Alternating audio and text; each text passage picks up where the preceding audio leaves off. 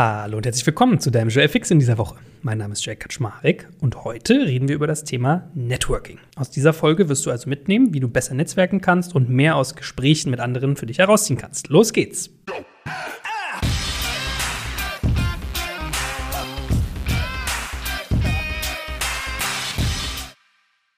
Ja, hervorragend, dass du wieder zuhörst. Herzlich willkommen. Und heute, wie angedroht, soll es um das Thema Networking gehen. Was du also heute für dich mitnimmst, ist ein Mindset, das sich eignet, um gut zu netzwerken, welche Hausaufgaben man machen sollte beim Thema Networking und was so meine Tipps und Tricks sind, um besser mit Menschen in Kontakt zu kommen und idealerweise auch im Gedächtnis zu bleiben und mit denen eine Zusammenarbeit anzustoßen, wie auch immer die geartet sein mag. Und wir fangen das Thema mal mit Buchtipps an.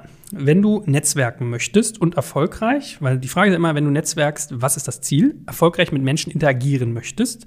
Und machen wir uns nichts vor, Vitamin B, wie mein Vater immer so schön sagte, ist schon ein wirklich zentrales, wenn es um Geschäftserfolg geht. Dann gibt es zwei plus vielleicht eine Buchrichtung, die ich dir empfehlen könnte.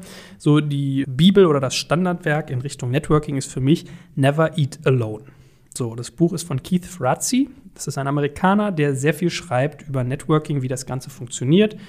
Auch Detailsachen, zum Beispiel wie man mit Prominenten netzwerkt, aber im Prinzip macht er auf, was für Faktoren sollte ich berücksichtigen, wie bin ich gut vorbereitet, wenn ich erfolgreich netzwerken möchte.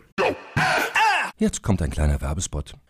Aufgepasst! Wusstest du, dass HR-Teams heutzutage mit mehr Aufgaben denn je konfrontiert sind? In der aktuellen Studie HR Trends, die Zukunft der Personalarbeit 2024 von Sage, wurden HR-Teams aus sieben verschiedenen Ländern und über 20 Branchen befragt, um top aktuelle Insights in der Entwicklung des Personalwesens zu geben. Sage entwickelt HR-Tools und Software für dein Unternehmen, um Lohnabrechnungen, Personalmanagement, Buchhaltung und mehr zu vereinfachen. So, und die Studie von Sage zeigt unter anderem, dass ganze 91% der HR-Teams angeben, dass ihre Arbeit Arbeitsbelastung im letzten Jahr zugenommen hat, aber gleichzeitig glauben 79 Prozent der Befragten, dass Automatisierung ihre Prozesse zukünftig verbessern und Zeit sparen kann. Ebenfalls spielt auch KI eine große Rolle. Derzeit nutzen etwa ein Drittel bereits Chatbots wie ChatGPT in ihren Prozessen und circa drei Viertel der PersonalleiterInnen sind sich bereits sicher, dass KI die Arbeitsweise im HR revolutionieren wird. Du merkst, die Studie ist vollgepackt mit Statistiken, überraschenden Erkenntnissen und Tipps für HR-Führungskräfte, die vorankommen wollen und zeigt eine Momentaufnahme der sich stetig wandelnden Rolle von HR heute. Am besten schaust du dir die Studie HR-Trends, die Zukunft der Personalarbeit 2024 selbst an. Unter digitalkompakt.de slash Sage, S-A-G-E, kannst du sie dir komplett kostenlos herunterladen. Und wie immer findest du alle Infos auch auf unserer Sponsorenseite unter digitalkompakt.de slash Sponsoren. Werbung Ende. So, das habe ich damals von meinem Investor in die Hand gedrückt bekommen, als ich Gründerszene angefangen habe, so als Anregung. Und das fand ich äh, also es ist nicht so, dass es einem jetzt völlig die Augen öffnet, dass man sagt, oh, da wäre ich nie drauf gekommen, aber es ist sozusagen so ein Sammelsurium aus Faktoren, die wichtig sind und betont nochmal, worauf es wirklich ankommt. Manchen Leuten fehlen vielleicht wirklich diese Gene, dann kann man sie sich dort künstlich aneignen im Idealfall. Und das zweite Buch ist sowieso mein Klassiker schlechthin. Also den ersten Joel Fix habe ich, wenn ich mich richtig entsinne, auch zu diesem Buch gemacht, ist Wie man Freunde gewinnt von Dale Carnegie. Das ist, wenn ich mich nicht täusche, in den 1920er Jahren schon geschrieben worden und dreht sich eigentlich darum, wie man mit anderen Menschen positiv interagiert. Da geht es ganz viel um Empathie, also sich einfühlen ins Gegenüber. Da geht es aber auch um ganz viel Rhetorik und einfach auch um Miteinander. Es klingt ja so ein bisschen, wie man Freunde gewinnt, als wenn man jetzt so ein uncooler Typ ist, der irgendwie alleine vom Fernseher sitzt oder World of Warcraft spielt die ganze Zeit und keine Freunde gewinnt. Das ist es nicht, sondern es ist wirklich eher, wie kann ich eigentlich wirklich netzwerken und mir Menschen erschließen, dass ich mit denen zu Erfolg komme. Und das auch nicht im manipulativen Sinne, ein bisschen vielleicht, aber ich würde sagen positiv.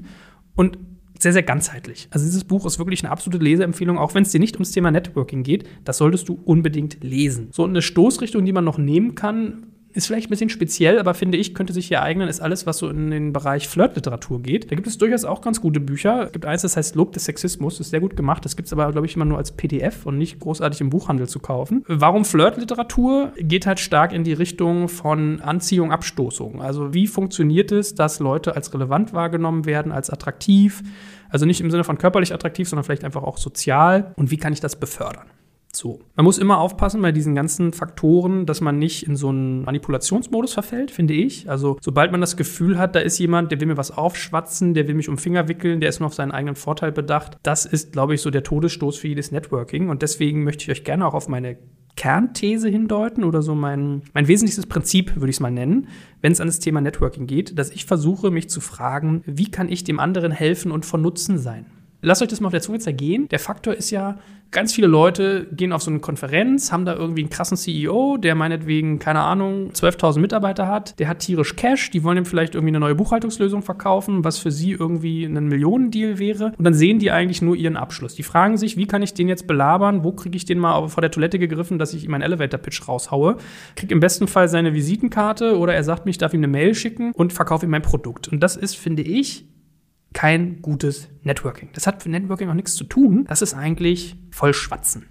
Ja? Während ich hingehe und sage, okay, lass mich mal versuchen zu verstehen. Der ist irgendwie CEO über, weiß ich nicht, 12.000 Mitarbeiter. Was hat der eigentlich so für Probleme? Der hat wenig Zeit, der hat einen Assistentenstamm, der ihn abschirmt, weil er viele Meetings und große Verantwortung trägt. Hat er überhaupt sozusagen den Fokus, sich mit dem Thema Buchhaltungslösung für seine Firma auseinanderzusetzen? Oder macht das nicht eher der COO oder der Einkauf oder irgendjemand, der bei ihm Business Development macht oder, oder, oder? So, und das ist nur die Stoßrichtung auf mich bezogen. Die andere Frage ist vielleicht, was braucht der denn eigentlich? Braucht er wirklich eine neue Buchhaltungslösung oder braucht er nicht eigentlich ein schnelleres Time-to-Market für seine Organisation? Braucht er nicht weniger Reibungsverlust innerhalb der weiß ich nicht, Personalabstimmung? Braucht der ein digitaleres Mindset innerhalb von seiner Kommunikationsabteilung? Der braucht ganz andere Sachen wahrscheinlich. So, und dann kann man vielleicht mal überlegen, vieles ist gar nicht direkt, was man dem vorstellt, sondern eher mittelbar, dass man sagt, vielleicht bin ich gar nicht derjenige, der ihm eine Lösung parat hat, aber vielleicht kenne ich jemanden, Vielleicht kenne ich einen guten Coach, der ihm dabei helfen könnte, seine Organisation schneller zu transformieren, dass die schneller digital denken und dann könnte er mich da reinbringen, dass das dann auch irgendwie ein Buchhaltungsthema wird. Ein relativ vages, arbiträres Beispiel vielleicht. So, aber das Mindset dahinter ist ein ganz anderes. Es geht um Empathie. Es geht darum, sich zu fragen, was braucht eigentlich das Gegenüber? Ich gebe euch mal ein anderes Beispiel. Wir bauen ja gerade eine sehr spannende Kooperation mit Bang Olufsen, weil wir die als sehr, sehr stark in ihrem Segment finden. Also für mich stehen die für Design und absolute Audioqualität. Und dann sage ich mir, okay, die möchte ich gerne bei mir vor Ort haben. Ich möchte, dass wenn ein Gast bei uns im Studio sitzt, er Kopfhörer von Bang Olufsen aufhat und dass wir im Vorderraum in unserem großen Studiobereich oder im großen Bürobereich vor dem Studio eine tolle Anlage von denen haben. Die sieht optisch toll aus, die macht tolle Stimmung.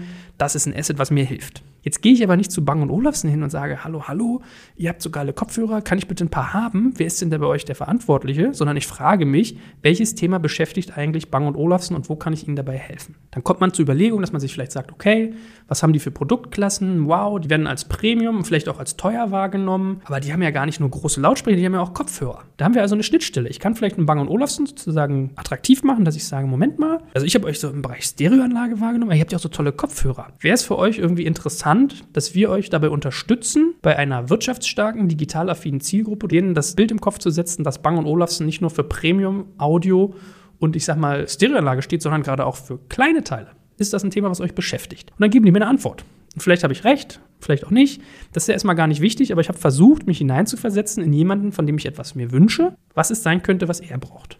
So, und ich meine, offensichtlich haben wir das nicht so schlecht gemacht, weil wir arbeiten ja jetzt zusammen und das sind ja auch irgendwie die tollsten Audioprodukte. Aber der, der, das Mindset, darum geht's, ja. Einen auf Empathie und nicht Fremdbestimmtheit, aber sagen wir mal, äh, fremden Freude schenken, ausgerichtetes Mindset ist das, was ich als Kern sehe, wenn es um das Thema Networking geht. So. Der zweite wichtige Faktor, ich glaube, was mich persönlich, wenn ich das mal so unbescheiden sagen darf, zu einem ganz guten Networker macht, ist Neugierde und Interesse. Ich kann mich für alles interessieren. Ich könnte eine Putzfrau treffen und sie fragen, mit welchen Putzmitteln sie welche Flecken zu Hause wegkriegt. Ich finde das interessant. Ich finde interessant, wenn ich jemanden da habe, der irgendwie Influencer ist und Beauty über Instagram verkauft. Wie arbeitet ihr eigentlich? Ich finde das interessant, wenn ich jemanden vor mir sitzen habe, der 11.000 Leute managt und ich möchte wissen, so, wow, wie fühlt sich diese Verantwortung an? Da habe ich Neugierde. Und Neugierde ist, glaube ich, der Kernantrieb für gutes Networking, gerade wenn man sich sagt, okay, ich möchte verstehen, wie ich meinem Gegenüber helfen kann. Und dann gibt es ein paar Hausaufgaben, die man machen muss. Eine Hausaufgabe ist für mich zum Beispiel, seinen Elevator-Pitch zu beherrschen, was ich fairerweise gar nicht so leicht finde. Klar, man kann sich überlegen, was sind die Kernfaktoren meines Produktes, was muss ich erklären, damit man es schnell versteht. Aber es muss ja auch noch irgendwie lebendig sein, echt rüberkommen und manchmal auch dem Anlass angepasst. Ich finde das gar nicht so einfach, muss man fairerweise sagen. Das kann man aber üben. Ich kann mir sozusagen überlegen, wer ist mein Gegenüber, welche Details will der wissen. Ich erzähle Bang und Olufsen andere Dinge über meinen Podcast, weil für sie andere Sachen relevant sind, als wenn ich jetzt einen Werbekunden von der Nase habe. Ja, weil wenn ich zum Beispiel eine Buchhaltungssoftware irgendwie bewerbe in meinem Podcast, interessieren die doch ganz andere Sachen, als wenn ich irgendwie mit einem Kopfhörerhersteller darüber rede oder in einem Audiounternehmen. Was haben wir eigentlich für Leute? Wie können wir Berührungspunkte zwischen euren Audioprodukten schaffen und, und dabei digital kompakt als Marke aufladen? Das nächste ist erster Eindruck. Ja, es gibt ja diesen schönen Satz, there is no second chance for first impression, also keine zweite Chance für den ersten Eindruck. Man muss einen ersten guten Eindruck machen. Wenn man irgendwie fahrig rüberkommt, merkwürdig gekleidet ist, assi aussieht, komisch anlabert. Es gibt ja manchmal so, wenn man auf Events ist, bildet sich so eine Traube um Menschen oder man ist mit jemandem im Gespräch und auf einmal stellt sich jemand dazu. Dann gibt es irgendwann so einen Moment, dann wird es awkward. Alle Gesprächspartner merken, da will jemand was von mir, aber es passiert irgendwie nichts. Und das ist zum Beispiel so ein Moment, wo der erste Eindruck ins Tragen kommt. Was ist der Satz, wenn der Gesprächspartner, der schon so halbwegs belagert wird, sich auf einmal zur Seite umdreht und sagt, hallo, guten Tag, kann ich Ihnen helfen? Der Satz, der dann kommen muss, dieser erste Eindruck, der zählt. Ja? Weitere Hausaufgabe, die man machen muss, ist im Gedächtnis bleiben. Ich weiß nicht, wie es euch geht. Man trifft auf so einem Event viele Leute, hat hinterher die Visitenkarten, da liest man die Namen drauf, aber kann teilweise die Gesichter gar nicht mehr zuordnen. Es empfiehlt sich immer irgendwie einen Anker zu setzen im Gehirn der Leute. Und wenn man dann zum Beispiel hinterher eine E-Mail schreibt und sagt, hallo Herr so und so, vielen Dank nochmal für unser tolles Gespräch. Vielleicht erinnern Sie sich, Sie hatten mir diesen tollen Tipp gegeben über Kindererziehung. Das hat schon direkt gefruchtet. Wow, wenn Sie so eine tollen Tipps auch im Geschäftsleben haben, dann werden wir, glaube ich, viel Freude zusammen haben. Was ist die weitere Hausarbeit, die sich darauf ableitet? Zuhören. Zuhören, zuhören, zuhören. Ich bin zum Beispiel so ein Kandidat, ich bin zu Studienzeiten immer tierisch abgeschmiert in der Disco, wenn ich irgendwie ein neues Mädel kennengelernt habe, weil ich habe peinlicherweise mal den Namen vergessen. Darf man eigentlich nicht laut sagen, es passiert mir bis heute. Ich habe manchmal eine Namensschwäche. Also jemand stellt sich mir vor und wenn es dann zwei oder drei Leute sind, ich muss mir die Namen teilweise wirklich aktiv laut aufsagen, dass ich sie mir merke. Es ist gar nicht unhöflich gemeint, dass ich Leute unrelevant finde, aber es ist einfach sowas, was bei mir einfach rausfliegt. Ich habe zum Beispiel auch ein super Gesichtergedächtnis und wenn ich die Namen drin habe, behalte ich die auf ewig. Ich kann teilweise Leuten nach irgendwie fünf Jahren noch sagen, wo ich sie zum ersten Mal getroffen habe, weiß, wie die heißen, was sie damals gemacht haben. Aber deswegen zuhören und das sich dann manchmal vertiefen, ist irgendwie ein ganz, ganz wichtiger Faktor, der dabei irgendwie eine Rolle spielt. Auch in diese Scharte fällt sicherlich, dass man sich Dinge merkt, die das Gegenüber interessiert. Also, es gibt ja manchmal Signale. Nehmen wir mal unser Beispiel, man redet irgendwie, weiß ich nicht, über die Buchhaltungslösung, die man irgendwie bei jemandem da platzieren will, erzählt dann irgendwie, ist, man ist im Gespräch, man merkt, es gibt da irgendwie einen Hebel und dann merkt er so, okay, der springt irgendwie tierisch an auf das Thema äh, Anbindung Steuerberater zum Beispiel. Sowas merke ich mir. Oder wenn ich irgendwie mit meinem Audiobeispiel, meinem Audiohersteller rede, ich denke mir jetzt mal was Fiktives aus, was nicht passiert ist, aber einfach mal als Beispiel und merke, wow, die gehen ja total ab irgendwie auf das Thema Farbe oder irgendwie, weiß ich nicht, Seniorität meiner Zielgruppe, dann betone ich diese Faktoren natürlich. Ja, also wenn mir jetzt jemand sagt, ja, klasse, du hast genau die Altersstufe, das ist ja interessant, habt ihr auch irgendwie Ü40, ja, weil dann fragst du vielleicht auch mal nach, wieso, ja, haben wir, was beschäftigt dich daran? Ja, das ist halt unsere Käufergruppe, wir merken, da liegt das irgendwie zu, die Leute haben das Geld, die wollen sich was gönnen, la la la la. Solche Sachen muss man sich merken und dann hinterher hinterher wieder triggern. So. Und es gibt ja manchmal aber auch die Situation, und das ist vielleicht eine weitere Hausaufgabe, da ist man nicht einer Meinung. So, wie kriegt man es hin, jemandem zu widersprechen in so einem Networking-Faktor, ohne ihn von Kopf zu stoßen? Und da helfen eigentlich immer Ich-Botschaften. Und ich versuche es immer nicht zu konfrontativ zu machen. Also man muss den Leuten immer noch Raum lassen für irgendwie die Vermeidung von Gesichtsverlust und für die Darstellung ihrer Meinung. Das heißt, man kann ja sagen, weißt du, ich habe die Erfahrung gemacht, dass, deswegen ist für mich bisher so meine Weisheit gewesen, dass ich glaube, die Hypothese lautet so und so und so. Aber vielleicht hast du ja andere Sachen, die dich da äh, zu einem anderen Ergebnis gebracht haben. Würde mich mal interessieren, das kennenzulernen. Was hast du gezeigt? du hast eine Ich-Botschaft gesendet, du bist bei dir geblieben, du bist gleichzeitig empathisch gewesen und neugierig und gibst demjenigen die Gelegenheit zu sprechen. So, und das ist auch noch so ein Faktor, den wir noch nicht erwähnt haben. Leute hören sich immer gerne selbst reden. Wem hört man am liebsten zu? Sich selbst. Das heißt, wenn ich mit jemandem networke, sollte mein Ziel eigentlich sein, dass ich den geringeren Anteil an Airtime im Gespräch habe.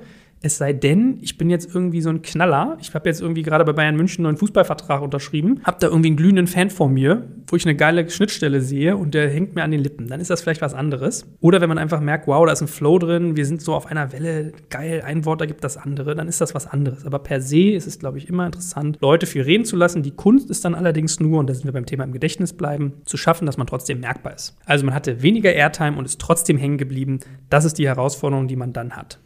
So, und weil wir es nicht bei der Theorie belassen wollen, ich erzähle euch mal ein paar echte Beispiele, die ich so zu Anfang meiner Berufskarriere beziehungsweise eigentlich so Ende des Studiums erlebt habe. Und zwar, ich habe ja an der School of Design Thinking in Potsdam Design Thinking quasi studiert. Das war so ein Studiengang, den man parallel zu seinem eigentlichen Studium belegt hat. Und HPI, wer es nicht kennt, Hasso-Plattner-Institut, ist ein vom SAP-Gründer Hasso-Plattner gestiftetes Institut an der Uni Potsdam.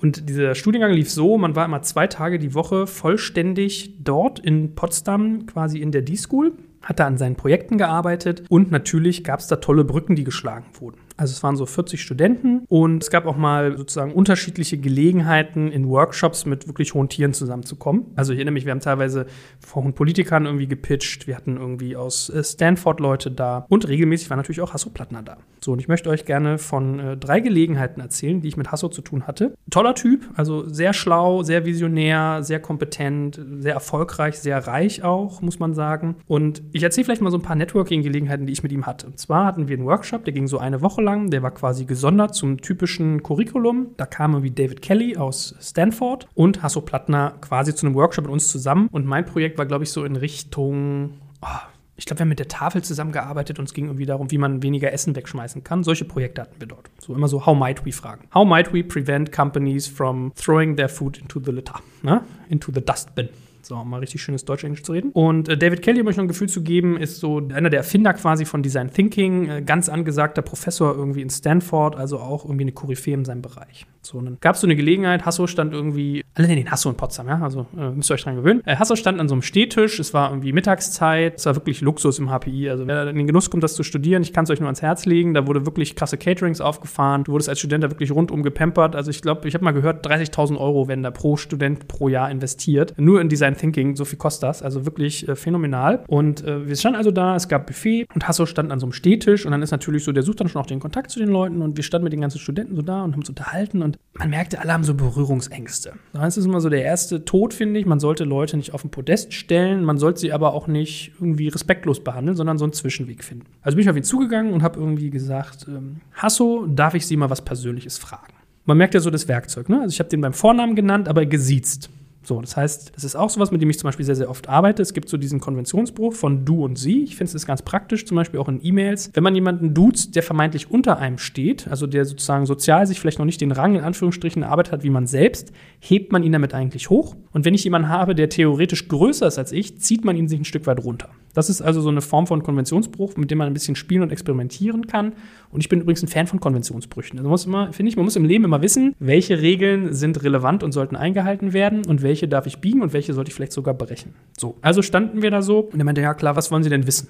Meine ich so, wenn man so reich ist wie Sie, wir reden von jemandem, der hat irgendwie sechs, sieben Milliarden zum damaligen Zeitpunkt an Privatvermögen gehabt, ist man dann eigentlich glücklicher im Leben oder weniger glücklich? Es ging so ein Moment durch den Raum, die anderen Mitglieder am Tisch haben so kurz den Atem angehalten, weil sie nicht sicher waren, so was passiert da jetzt? Ist das unverschämt gewesen? Ist das lustig? Was sagt ihr jetzt? So, uh, hat man so gespürt. Und hast du überlegte kurz und überlegt und es waren wahrscheinlich so irgendwie lange, lange zehn Sekunden in meinem Leben. Und dann fing er an zu erzählen, meinte, wissen Sie, ich wohne ja auch in Südafrika und gehe da oft surfen und meine Tochter besucht mich dort auch häufig. Dann gab es eine Gelegenheit, da ist meine Tochter in eine Disco gegangen und wurde von einem jungen Mann angesprochen, der sagte, hallo Schätzchen, du bist ja eine nette und wollen wir nicht mal zusammen was unternehmen? Ich könnte dich ja mitnehmen in den Golfclub meines Vaters. Meinte sie, von welchem Golfclub redest du denn? Ja, hier den ortsansässigen dort und dort, der gehört meinem Vater. Da meinte meine Tochter zu diesem jungen Mann, nach, ist interessant, dann bist du ja mein Bruder, denn der gehört nämlich meinem Vater. Und dann saß ich so da und dachte so, hm, okay, interessant. Was für eine Problemwelt das auf einmal ist, ne? Wenn man Golfclubbesitzer ist, die eigene Tochter wird quasi äh, in einer Disco angesprochen von einem Typen, der den Golfclub als den seinigen ausgibt und hat aber das sozusagen glückslos gezogen, dort den wirklichen Besitzer zu treffen oder zumindest das Kind des wirklichen Besitzers. Und seine Antwort war im Prinzip, sie sehen, die Problemwelt, mit der man sich auseinandersetzt, ist nicht weniger, sondern einfach nur eine völlig andere. So, was ist passiert? Also ich fand das ein anregendes, interessantes Gespräch und ich glaube, es ist sowas, man sticht halt schon aus der Menge raus. Ja, also man ist irgendwie nicht der Fünfte, der ihn gefragt hat, so, oh, wo sehen Sie denn, wie sehen Sie denn die Chance von SAP in den nächsten Jahren? Oder wie kamen Sie denn eigentlich zur IT? Er hat nicht die Sachen runterbeten können, die man irgendwie immer zu hören kriegt oder die er immer sozusagen schon 15 Mal erzählt hat, weil dann bist du nämlich genau in diesem Modus, du stichst nicht heraus. Du fragst ihn irgendeinen Kack, den er 15 Mal am Tag beantwortet, dann kriegst du das Gelaller, was er dir jedes Mal sagt, runtergebetet und du bist null hängen geblieben. Es ist auch ein bisschen wie bei einer schönen Frau, by the way. Wenn ihr mal in so einer, in so einer Bar seid, es gibt zwei Phänomene. Wenn man eine mag für Männer, na, ich glaube, es ist eher bei Frauen eher so. Wenn man eine sehr schöne Frau ist, spricht einen entweder keiner an oder alle andauernd mit dummen Scheiß. Also entweder bist du sehr, sehr gut aussehen und keiner traut sich dich anzusprechen, weil man dich für Status gesehen höher hält. Oder die sind so schade für dich, dass sie überhaupt nicht nachdenken. Die fallen dann in dieses Schema, was ich gesagt habe. Non-Empathie, einfach nur so, ich will mein Interesse durchsetzen und baggern dich blöd an. Und so ist es da auch ein bisschen gewesen. Ich habe den nicht gefragt, was mit SAP ist, wie da die Chancen sind. Ich habe den nicht gefragt, wie er Design Thinking findet, wie er dazu kam, sondern ich habe ihm was gefragt, was ihn komplett rausreißt, weil es mich ehrlich gesagt interessiert hat. Also, was interessiert mich denn irgendwie die Zukunft von SAP? Das ist doch eh irgendwie in die, in die Glaskugel geschaut. Ja, so. Anderes Beispiel, was ich mit Hasso hatte, war, es gab einen, einen Zeitpunkt, da hatten wir auch ganz normalen D-School-Unterricht und SAP hatte einen Workshop. So, dann flitzte man da durch die Räume quasi zusammen. Es war wieder Catering aufgebaut, diesmal in einem anderen Raum, wirklich so ein großer Universitätsraum. Die Tische waren alle an die Seite gestellt. Überall im Raum standen Stühle und an einer Seite des Raumes war Buffet aufgestellt. So, dann kam so die ganze SAP-Belegschaft, die haben sich ja alle ihre Teller vollgeladen. Hasso war auch da, hat sich auch was genommen, hat sich dann hinten in die Ecke auf den Tisch gesetzt und dann fing so ein Phänomen an, was ich total merkwürdig fand. Alle Leute haben die Stühle des Raumes genommen und wie so ein Atrium in Halbkreisen um Hasso herum aufgebaut. Also der saß da wie auf seiner Kanzel auf dem Tisch, Füße auf dem Stuhl, aß die Lachshäppchen und erzählte. Also der hat wirklich so wie von der Kanzel runtergesprochen zu seinen Schäfchen. Also das hatte richtig was Widerliches. Also nicht von Hasso, sondern von den Leuten dort, dass ich dachte, meine Fresse, was ist das denn für ein Anbiedern und irgendwie für ein Sozialgefüge, wenn ich Pause habe und trotzdem da quasi in Hörigkeit verfalle und mich um den rum aufbaue. Und mein mein fester Glaube ist, dass Arschkriecher im Leben nicht respektiert werden. Keiner respektiert Arschkriecher. Es ist immer eine Balance zum Thema Arroganz. Also man sollte immer schauen, dass man sich auch nicht irgendwie zu wichtig nimmt, aber so ein bisschen aus der Masse rausheben und sich nicht so völlig angepasst geben und den Kram sozusagen da irgendwie sich reinziehen, den irgendwie alle konsumieren. Also auch mal nicht ausgetrampelte Pfade zu nehmen. Das ist, glaube ich, etwas, was ich für sehr, sehr sinnvoll halte. So, drittes und letztes Beispiel mit Hasso. Wir hatten ein Projekt, das war so das Abschlussprojekt der D-School. Da war meine Aufgabe, How might we help private households save energy? Das war unsere Aufgabenstellung und wir haben so eine Art digitalen Stromzähler entwickelt. Das war damals so die aufkommende Zeit von Smart Metering. Wenn ihr mal an euer Zuhause denkt, wahrscheinlich habt ihr immer noch diese Ferrara-Zähler, also diese schwarzen, sich drehenden Kreise. Bisher sind wir da sozusagen immer noch nicht so richtig weitergekommen in Deutschland, aber das Thema war, wie kann man quasi mit einem digitalen Stromzähler Leute zum Stromzählen anregen. So, und unser Case war, okay, man muss einen Stromzähler haben, da wo er ist, aber man braucht eigentlich auch ein Display, was einem sehr, sehr klar transparent macht, wie viel Strom verbrauche ich. Man musste also drei Sachen leisten, war unsere Hypothese. Erstens, man muss Stromverbrauch in eine Geschichte übersetzen, die man sozusagen versteht, also Euro zum Beispiel. Zweitens, man muss das irgendwo deutlich sichtbar machen. Und drittens, man muss Handlungsempfehlungen geben, was zu tun ist. So, dann war es so, es gab neun Gruppen, also neun Teams, jeder hatte eine unterschiedliche Aufgabenstellung. Unsere war das mit dem Thema Energiezähler. Und dann gab es quasi so eine, so eine Art Trockenübung, also man hat das der gesamten Studentenschaft vorgestellt mit allen Teachern, die dabei waren. Also die hießen wirklich so. Ich bin jetzt hier nicht der Anglizist, die, die hießen Teacher, die Lehrkräfte in der D-School. Und just als wir unseren Vortrag begannen, kam Hasso in den Raum rein, setzte sich dazu. Und dann ist es immer so, in, in Potsdam geht dann immer so ein Raum durch den Raum, ja, so ist das da, weil er halt so wichtig ist und weil er das ganze Cache hat und so weiter und hörte uns zu. Und wir haben unseren Vortrag so gemacht, ich habe einen alten Kühlschrank von meiner Mutter genommen, wir haben ein Display in die Schranktür reingesägt, also wir haben wirklich das Ding vorne aufgeschnitten, das Display rein, haben eine Präsentation dort laufen lassen, diese drei Prinzipien erklärt. Und als der Vortrag vorbei war, haben wir den Kühlschrank aufgemacht und wo ich meine, ja, wo wir gerade über das Thema Energie reden, kommt, ihr braucht jetzt auch mal alle Energie, haben das Ding aufgemacht und haben Energy Drinks verteilt. Passte super cool, einen Kühlschrank mit Energy Drinks. Was passierte? Hasso saß da, hat erzählt, er findet das total geil, meinte, ja, das müsst ihr mit Google-Diensten verknüpfen und sowas, hob seinen Finger, schnipste durch den Raum, zeigte auf seinen äh, Investor, seinen Venture Capitalist, damals noch Iran Davidson, der auf der anderen Seite des Raums saß. Und hast du nur zwei Worte? Drei. Iran, Termin machen. Ja, so. Das war ganz lustig. Und am nächsten Tag war es so, wir saßen in der Mensa in Potsdam und dann unterhielt sich so der Tisch. So, also das sind so lang, lange Bänke, so sieben, acht, neun Meter lang. Da kann man so mit 15, 20 Leuten dran sitzen. Und dann kam so rechts so, ja, und dann haben sie den Kühlschrank aufgemacht und dann kamen Energy Drinks raus. Ja, und die haben ja gesagt, man müsse das dort und dort. Und dann saßen wir so da, ich und irgendwie mein Team, und haben uns so angeguckt und haben festgestellt, der gesamte Tisch in der Mensa in Potsdam hat über unser Projekt geredet und welche Lösung wir haben. Und wir guckten uns die Leute an und wir kannten aber überhaupt keinen von denen. Also das waren überhaupt keine Studenten unseres Studiengangs da, sondern das waren irgendwelche völlig anderen Studenten. Was war passiert? Hasso Plattner war so begeistert von dieser Präsentation, die wir da geleistet haben, der hat in seinem eigenen Kurs am HPI seinen Studenten eine halbe Stunde, das haben wir hinterher mich erst erfahren, nur von unserem Produkt erzählt, was wir da machen und warum man das cool findet, was man von lernen kann. Und hinterher der ganze Tisch sozusagen in der Mensa, bis dahin haben sie drüber geredet. Also, es ist ein bisschen angeben, ein bisschen auf dicke Hose gerade, was ich mache, aber worum es mir vor allem geht, ist Sichtbarkeit schaffen für sich durch interessante Konzepte. Und ich glaube, Qualität setzt sich immer durch. Wir hatten ein stringentes Konzept, haben das in eine Markenwahrnehmung überführt, ja, Kühlschrank, Energie, Energy Drink, Sichtbarkeitsmachung, Erleben. Wir haben uns ins Erleben gebracht. Und dieses ins Erleben bringen setzt sich bei den Leuten fest. Und nur so merkt man sich das. Wenn wir bei dem Thema auch sind, dass wir sagen, okay, ich will irgendwie empathisch sein und mir überlegen, wie kann ich dem anderen helfen und ihm von Nutzen sein, würde ich mich auch immer fragen, gibt es einen schönen Satz aus dem Dale Carnegie Buch, mit welchem Köder muss ich eigentlich einen Fisch locken? Welcher schmeckt ihm? Ist das ein Regenwurm oder ist das vielleicht so ein glitzernder Plastikanhänger? Ein Hecht fange ich mit einem anderen Köder als eine Forelle. Darum geht es so ein Stück weit, sich zu überlegen, wie kann ich den anderen begeistern, wie kann ich ihn von meiner Mission überzeugen, wie kann ich im Gedächtnis hängen bleiben. Man muss auch mal so ein bisschen gucken. Man sollte nicht so ein Wegelagerer sein, sondern sich wirklich überlegen, was habe ich eigentlich zu bieten. Und es ist auch so ein Stück weit ein Faktor, muss es immer der CEO sein? Muss es immer der Kopf eines Unternehmens sein oder eine Aktivität oder ein, ein, ein VIP? Manchmal tun es auch die Ebenen darunter und manchmal sind sie viel, viel schlauer. Also man sollte sich auch fragen, ist mein Networking-Approach bottom-up oder top-down? Und es ist auch ein bisschen so, das darf man auch sagen, alles hat seine Zeit.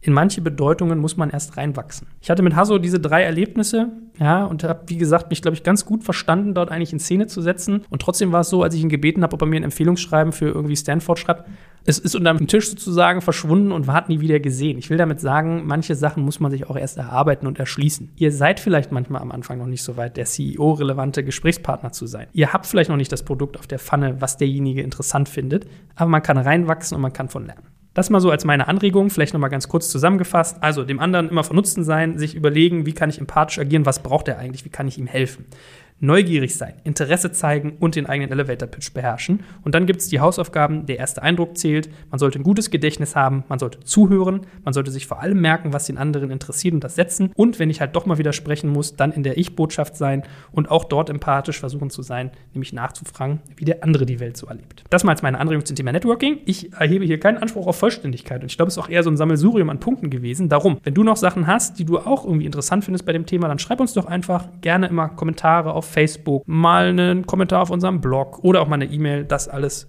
hilft uns sehr, macht uns besser und ich hoffe, du bist jetzt auch ein noch besserer Networker als vorher schon. In diesem Sinne, bis zum nächsten Mal. Ciao und tschüss.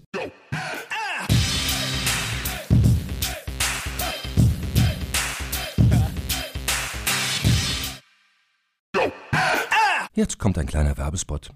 Aufgepasst! Wenn man so darüber nachdenkt, hängt die Leistung eines Unternehmens oft von der Qualität der sogenannten Digital Experience ab, die man Kundinnen und Mitarbeitenden bietet. Wenn deine Apps, Websites oder andere Benutzererfahrungen zu verwirrend sind, werden deine Kundinnen nicht lange bleiben und wahrscheinlich nichts von dir oder sogar von deinen Mitbewerbern kaufen. Und genauso ist das auch bei deinen Mitarbeitenden. Wenn sie zu frustriert oder überfordert von der Software sind, die sie nutzen sollen, leidet die Produktivität natürlich stark darunter. Und unser Partner Pendo ändert das. Mit Pendo bekommst du die All-in-One-Plattform für die Digital Experience damit du deine NutzerInnen besser verstehen kannst und erkennst, wo es Schwierigkeiten gibt. Pendo kombiniert nämlich Produktanalysen, In-App-Anleitungen, Benutzerfeedback und Session-Replays, damit du die Softwareerlebnisse für alle KundInnen und Mitarbeitenden verbessern kannst. Über 10.000 Unternehmen nutzen Pendo jeden Tag, darunter einige der innovativsten Organisationen der Welt. Und wenn du also auch Pendo nutzen willst, schau doch einfach mal unter digitalkompakt.de slash Pendo, schreibt sich P-E-N-D-O, vorbei.